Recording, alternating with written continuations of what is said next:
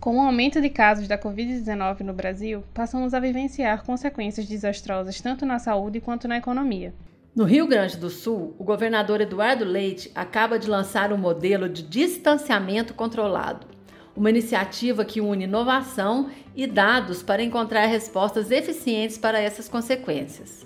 Nós fizemos uma ampla discussão, foi com muito diálogo que nós montamos esse modelo, com a sociedade civil, com a, a com especialistas, com um comitê de análise de dados, com muito critério técnico, com avaliação de muitos dados, para construirmos um modelo que efetivamente se revele uh, uh, conectado a este propósito de preservar vidas e também, ao máximo, manter a atividade econômica, preservar os empregos, a renda da população.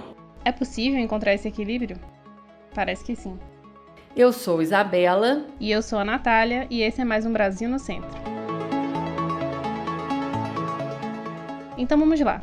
No dia 9 de maio, o governo do Rio Grande do Sul anunciou um modelo de distanciamento controlado para todo o estado. Um modelo bem estruturado, amplamente baseado em dados e análises de especialistas, que representará uma nova forma de fazer e pensar políticas públicas e ações voltadas para o combate ao novo coronavírus no estado. Mas antes de começarmos a discutir a sua importância, eu jogo essa pergunta para você, Bela. Como funciona esse modelo? Bom, Natália, o distanciamento controlado é uma forma que a gestão Eduardo Leite encontrou de reduzir a propagação do coronavírus enquanto mitiga alguns dos efeitos negativos na economia de uma forma inovadora e inteligente. O modelo divide o estado do Rio Grande do Sul em 20 regiões que serão analisadas diariamente com critérios de saúde e de atividade econômica, uma velocidade de propagação do coronavírus e a capacidade de atendimento do sistema de saúde. A partir dessa análise, as regiões poderão ser classificadas com quatro bandeiras de acordo com o grau de risco: a amarela, laranja, vermelha e preta. E é a partir dessa classificação que serão adotadas medidas mais ou menos flexíveis, o governador Eduardo Leite comentou sobre a formulação deste modelo. Vamos ouvir. Quando nós começamos a vivenciar essa situação do coronavírus, nós, já no primeiro decreto que nós estabelecemos aqui no Rio Grande do Sul, lá em março ainda, a gente estabeleceu a formação de comitês eh, e conselhos, né? um conselho da sociedade civil, com a participação dos hospitais, das universidades, uh, das entidades representantes dos setores econômicos, dos sindicatos também, porque a gente percebeu que precisaria né, muito envolvimento, aí, muita discussão com a sociedade. Uh, e montamos conselhos, também um conselho científico, com cientistas, especialistas, epidemiologistas, infectologistas, economistas, uh, entre outros, e também um comitê de análise de dados.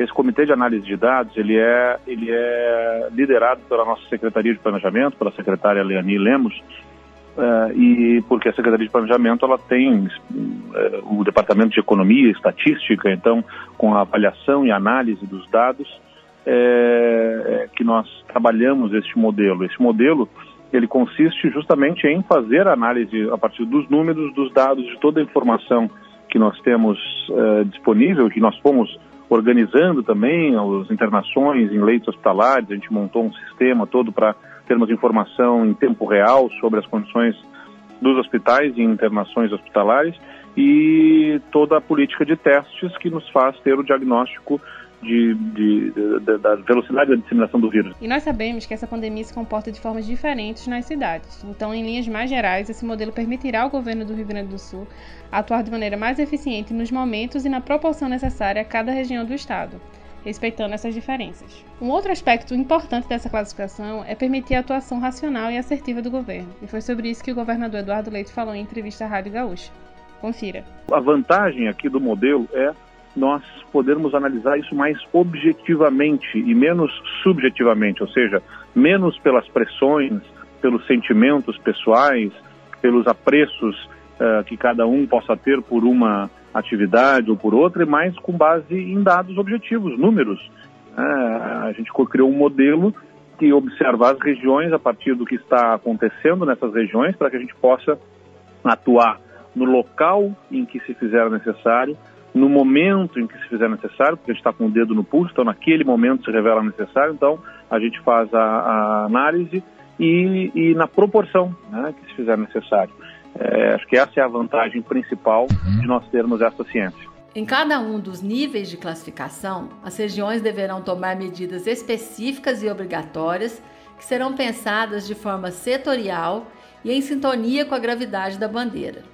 Naturalmente, as regiões de bandeira amarela terão medidas mais flexíveis que as regiões classificadas com as bandeiras vermelha ou preta. E essas medidas poderão ser revistas de acordo com a atualização semanal da classificação das regiões. É, agora nós entendemos que esse modelo ele é melhor do que o que se tinha de uma regra geral para um estado diverso como o nosso. Nós observamos regiões com situações mais uh, mais dramáticas, mais uh, difíceis e outras que estão conseguindo evitar a disseminação do coronavírus, seja pelas suas próprias circunstâncias locais, ou seja por uma política estabelecida uh, de, de, de, controle. Agora, nós fazemos a, a, a, regionalização, estabelecemos essas bandeiras de análise. Muito se discutiu se deveria ser uh, em qual período, alguns defendiam mais, uh, mais curtos os períodos até, em três, de três em três dias, outros em um período mais longo, de duas em duas semanas e ficou claro que o modelo dos sete dias era o mais adequado. Uh, vai poder surgir situações como essas, embora existam algumas uh, travas para que não haja mudança por, por detalhe nos dados, né? Ou seja, uh, se for um número pequeno de casos que aquela região tem, se ela tiver um, um número menor de casos sendo diagnosticados, não ser isso que vá fazer uma alteração de, de bandeira.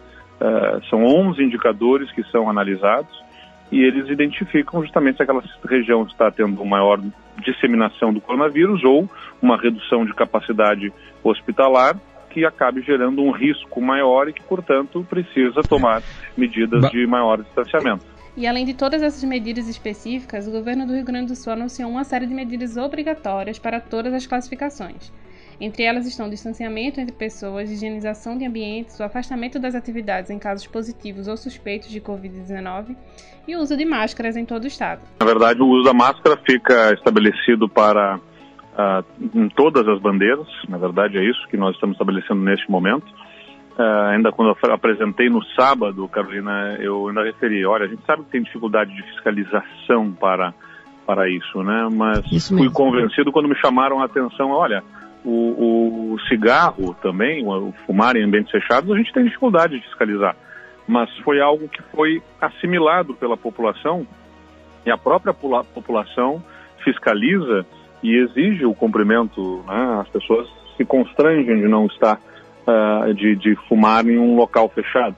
Então, o que nós queremos aqui é chamar a atenção que o uso da máscara, de fato, ela reduz a possibilidade, especialmente de quem esteja com o vírus, uh, que, que tenha contraído o vírus, uh, de transmitir para outras pessoas.